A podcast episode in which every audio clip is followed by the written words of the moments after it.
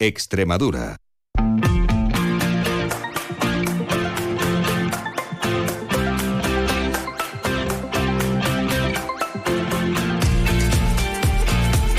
La brújula de Extremadura. David Cerrato, Onda Cero.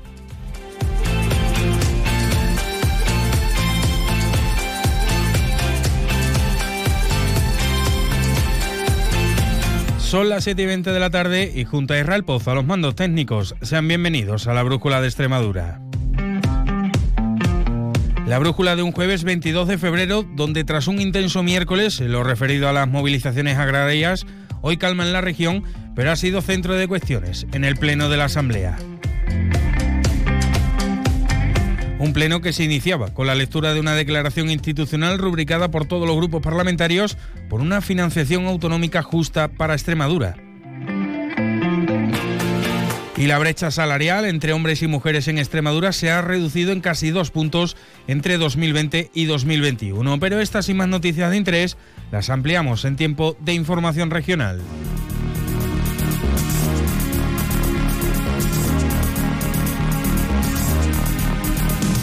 Y lo primero que hacemos es echarle un vistazo a esos cielos que nos están acompañando y lo harán a lo largo de la jornada de mañana con la Agencia Estatal de Meteorología. Buenas tardes. Buenas tardes. Bajan las temperaturas en Extremadura y seguirán en descenso notable mañana viernes. Hoy la máxima de 16 grados en Cáceres, 18 en Mérida y 19 grados en Badajoz. El viento girando a viento del noroeste a últimas horas del día, un viento que alcanzará rachas fuertes. El cielo nuboso cubierto, algunas lluvias de carácter débil y tendiendo a quedar intervalos de nubes a últimas horas del día. Mañana cielo poco nuboso con aumento de la nubosidad durante el día. Probabilidad de alguna lluvia débil y dispersa, localmente moderada en montaña. La cota de nieve se va a situar entre 800 y 1200 metros y atención a las temperaturas que seguirán en descenso acusado. Mañana temperatura ya más invernales con máxima de 11 grados en Cáceres y 14 en Mérida y Badajoz. El viento del oeste con algunas rachas fuertes. Es una información de la Agencia Estatal de Meteorología.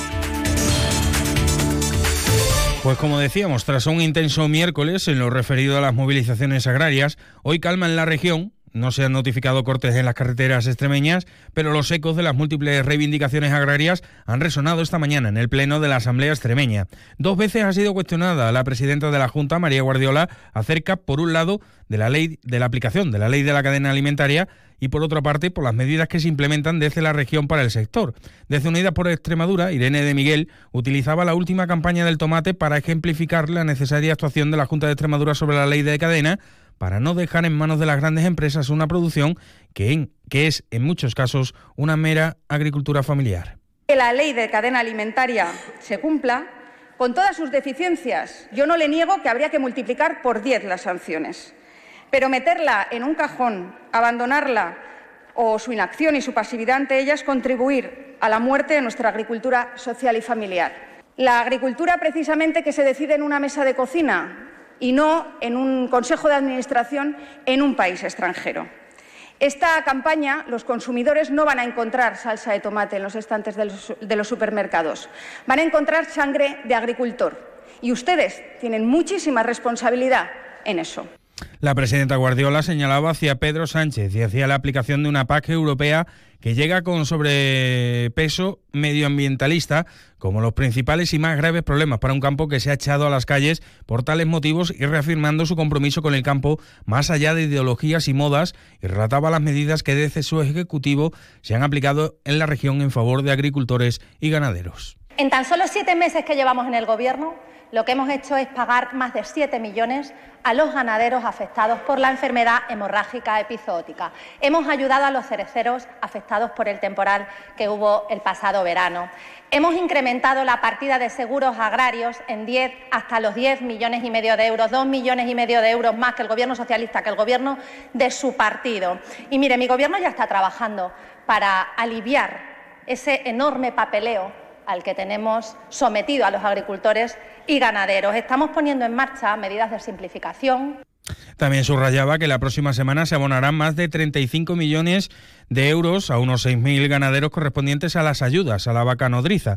La portavoz socialista, Piedad Álvarez, acusaba, a la líder del Ejecutivo extremeño de lanzar balones fuera y de dejación de funciones, pese a unas medidas que considera claramente insuficientes. Desde luego lo que está claro es que no es coherente ni es creíble que hace pocos meses los problemas del campo fueran consecuencia de las políticas agrarias de Guillermo Fernández Vara y de Pedro Sánchez y que ocho meses después todos los problemas del campo sean consecuencia de las políticas de Pedro Sánchez y de Europa, donde, por cierto, ustedes se empeñan en olvidar que Ursula von der Leyen, que es la presidenta de la Comisión Europea, es del Partido Popular y donde también se empeñan en olvidar que el, comisario europeo de Agricultura y Desarrollo Rural con el que se reunió el señor consejero de Vos es precisamente de su partido.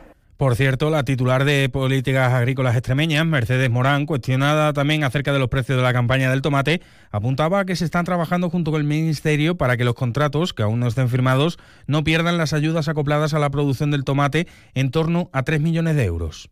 Le informo el 85% de la superficie está contratada a precios entre 145 y 150. Los de 130 no se han firmado. El 14% de la superficie. Y lo que acabo de decirle, que parece usted que no me escucha o no quiere escucharme, es que nos hemos asegurado de que esas ayudas asociadas no se pierdan. Por su parte, la consejera de Educación hacía referencia a la posibilidad de llegada de universidades privadas a Extremadura, concretamente a la ciudad de Badajoz, y aseguraba que todo proyecto que cumpla con lo establecido será bien recibido. Todos los proyectos educativos que sean de calidad, que cumplan con la normativa y se adecue a la legalidad establecida y que, por supuesto, sean viables, todos serán bien recibidos y tenidos en cuenta porque nos beneficiarán a todos los extremeños. Del mismo modo, el Consejo de Gobierno de la Universidad de Extremadura ha informado favorablemente sobre el anteproyecto de presupuestos de la institución para el ejercicio 2024, que asciende a los 198.660.000 euros, lo que supone un 3,1% más que en el 2023, cuando fue de poco más de 192 millones. Aumentaba en un 5,23% la transferencia de la comunidad autónoma. Y un pleno que se iniciaba también con la lectura de una declaración institucional rubricada por todos los grupos parlamentarios por la financiación autonómica justa para Extremadura la declaración recogía un decálogo de puntos y daba lectura de ella la presidenta de la Cámara extremeña, Blanca Martín. Por todo ello, los grupos parlamentarios de la Asamblea de Extremadura manifiestan su compromiso de defender una financiación justa para Extremadura basada en los puntos anteriormente expuestos y acuerdan que esta declaración institucional sea el inicio de los trabajos que van a continuar en el seno de la Asamblea de Extremadura con la finalidad de avanzar en una propuesta común en materia de financiación que sea favorable a los intereses de nuestra región. Precisamente, y sobre este extremo se pronunciaba la presidenta de la Junta de Extremadura, María Guardiola, que consideraba este un buen punto de inicio para que este foro multilateral con todas las comunidades se aborde a la reforma del sistema. Nosotros deseamos que sea cuanto antes. Ya vamos tarde. Extremadura ya va tarde. Nosotros vamos a seguir exigiendo que se, se abra esta negociación y lo que deseamos es que el Gobierno deje a un lado eh, sus propios intereses partidistas, que deje a un lado la amnistía y que se ponga a trabajar por lo que realmente le importa a los ciudadanos, que es tener unos servicios fundamentales de calidad. Y una denuncia política, y es que el portavoz de Administración Pública del PSOE extremeño, José María Vergeles, denuncia que una vez recabada la información se ha demostrado que el director general de Infraestructuras Rurales, Patrimonio y Tauromaquia, José María Sánchez Cordero, figura como administrador vigente de una empresa con dos sedes, lo que es un claro asunto de incompatibilidad. Por ello, exigen a la presidenta Guardiola el cese del mismo, así como se remite a la Inspección de Trabajo la documentación para que se proceda con la sanción correspondiente. Esta mañana hemos obtenido ya la información que nos faltaba del registro mercantil, donde el señor Sánchez Cordero, director general de la Consejería mm, de Gestión Forestal y Mundo Rural, eh, sigue apareciendo como administrador en al menos una empresa con dos sedes sociales, una en Mérida y otra en el puerto de Santa María, en Cádiz. Eh, y además en el registro mercantil aparece que el cargo de administrador está vigente a día de hoy. Y la brecha salarial entre hombres y mujeres en Extremadura se ha reducido desde el 14,86% en 2020 al 12,99% en 2021, lo que supone que las mujeres extremeñas ganaron en promedio 2.961,49 euros menos anuales que los hombres, lo que supone la menor brecha desde 2010. Y un llamamiento a la solidaridad, a la solidaridad, y es que el llamamiento urgente que realiza el Banco de Sangre de Extremadura, ya que las reservas actuales no permiten responder a las demandas de los hospitales. Puedes donar por la mañana en los hospitales y por la tarde en los equipos móviles.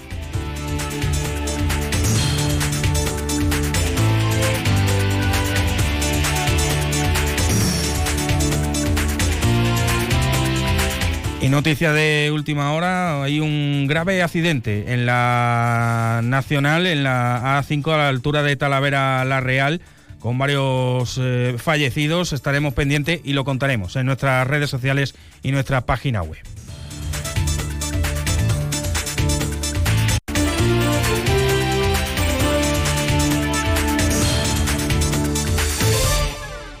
Y hasta aquí el resumen de noticias a esta hora de la tarde en la región, pero nosotros continuamos con nuestra compañera Inma Pineda, después de una pequeña pausa. No se muevan. FIO, la Feria Internacional de Ornitología de Monfragüe, se ha convertido en el mayor referente para los amantes de las aves en la península ibérica y como cada año Gente Viajera estará presente en esta cita turística y económica que revitaliza la comarca de Monfragüe y su entorno durante unos días. El viernes 23 de febrero de 2 y media a 3 de la tarde, Gente Viajera desde Fío en Villarreal de San Carlos, con la colaboración de ADEME, la Asociación para el Desarrollo de Monfragüe y su entorno. Descubre Extremadura Extraordinaria. En el Parque Nacional de Monfragüe se celebra la Feria Internacional de Turismo Ornitológico FIO, una de las más importantes de Europa. Actividades culturales, concurso fotográfico de naturaleza y, por supuesto, observación de aves. FIO cumple este año su decimonovena edición. Ven a celebrarlo el sábado 24 con gente viajera, con el patrocinio de la Junta de Extremadura. Sábado 24 de febrero a partir de las 12 del mediodía, gente viajera desde Monfragüe, con Carlas Lamelo. Te mereces esta radio. Onda Cero, tu radio.